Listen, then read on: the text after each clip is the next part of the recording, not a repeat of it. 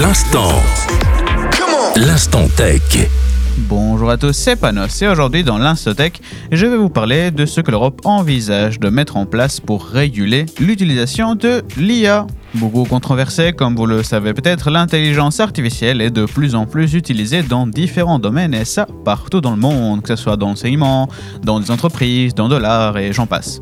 Dans l'Europe, depuis 2021, la Commission européenne avait proposé un cadre de réglementation sur l'utilisation de l'IA pour faire en sorte que l'Europe soit un pionnier dans son utilisation. Depuis ce début du mois, la proposition d'une nouvelle loi sur l'IA a été soutenue par l'unanimité des membres.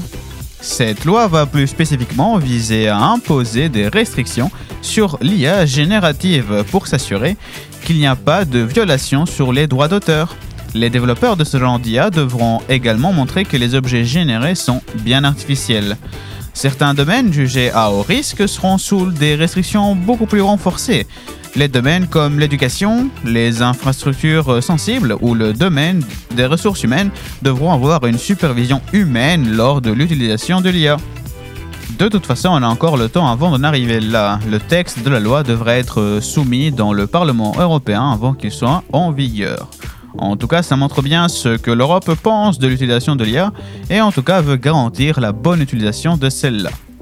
C'est tout pour moi aujourd'hui en tout cas. On va suivre ce processus de toute façon, hein, vu que ça, ça prend du temps. Je vous souhaite une belle journée, merci de nous écouter et à la prochaine. Bye bye.